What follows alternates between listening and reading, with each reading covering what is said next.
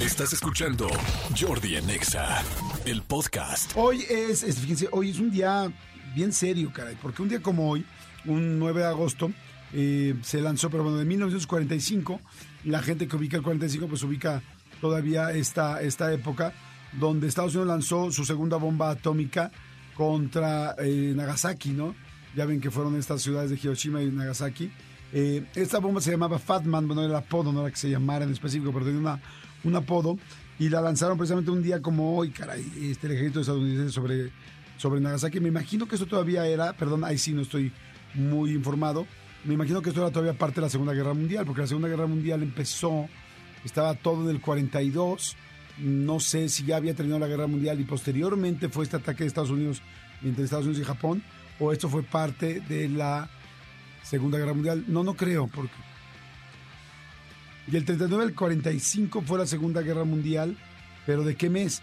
Porque según yo, acaba la Guerra Mundial, la Segunda Guerra Mundial, los rusos eh, llegan a, liberar todos los lugares que los alemanes habían este, pues, dominado, como por ejemplo Ámsterdam, como por ejemplo este, pues, muchos lugares de Europa.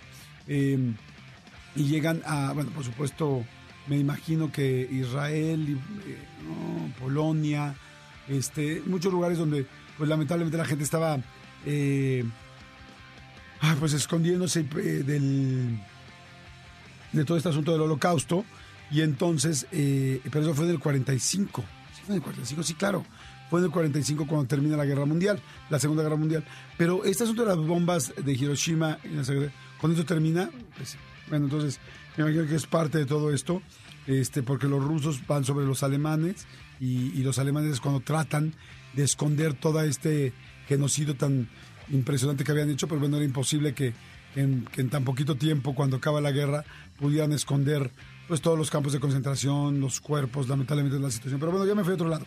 El asunto es que, bueno, un día como hoy eh, cayó esta segunda bomba atómica. Bueno, ¿por qué hay tanto miedo de una guerra atómica? ¿Por qué hay tanto miedo de las armas biológicas que hoy existen y seguramente las cosas que ni siquiera sabemos que hay. Bueno, pues imagínense que cuando cae esta Fatman, esta segunda bomba, eh, elimina a 70 mil personas. Imagínense 70 mil personas de golpe que mueran por una sola bomba que tiene otro país. Y estoy hablando desde 1945. Imagínense lo que hay hoy en el 2023. Este, la verdad es impresionante. Y luego mucha, muchas personas más, muchos miles de personas más, aparte de esas 70 mil, murieron de los efectos radioactivos, ¿no? De la, a consecuencia de la, de la radiación. Por eso hoy en día la gente que va a, lugares que todavía tienen cierta reactividad, como Chernobyl y todos estos lugares, pues este, está hasta prohibida la entrada a los turistas, pues porque evidentemente la radiación puede hacer que pues no la cuentes o que te empiece a... hay alguna deformidad o alguna diferencia en tu cuerpo, órganos, en fin. Pero bueno, este, eso sí es muy lamentable, pero es una de las cosas que, que sucedieron un día como, como hoy. Escúchanos en vivo de lunes a viernes a las 10 de la mañana en XFM 104.9.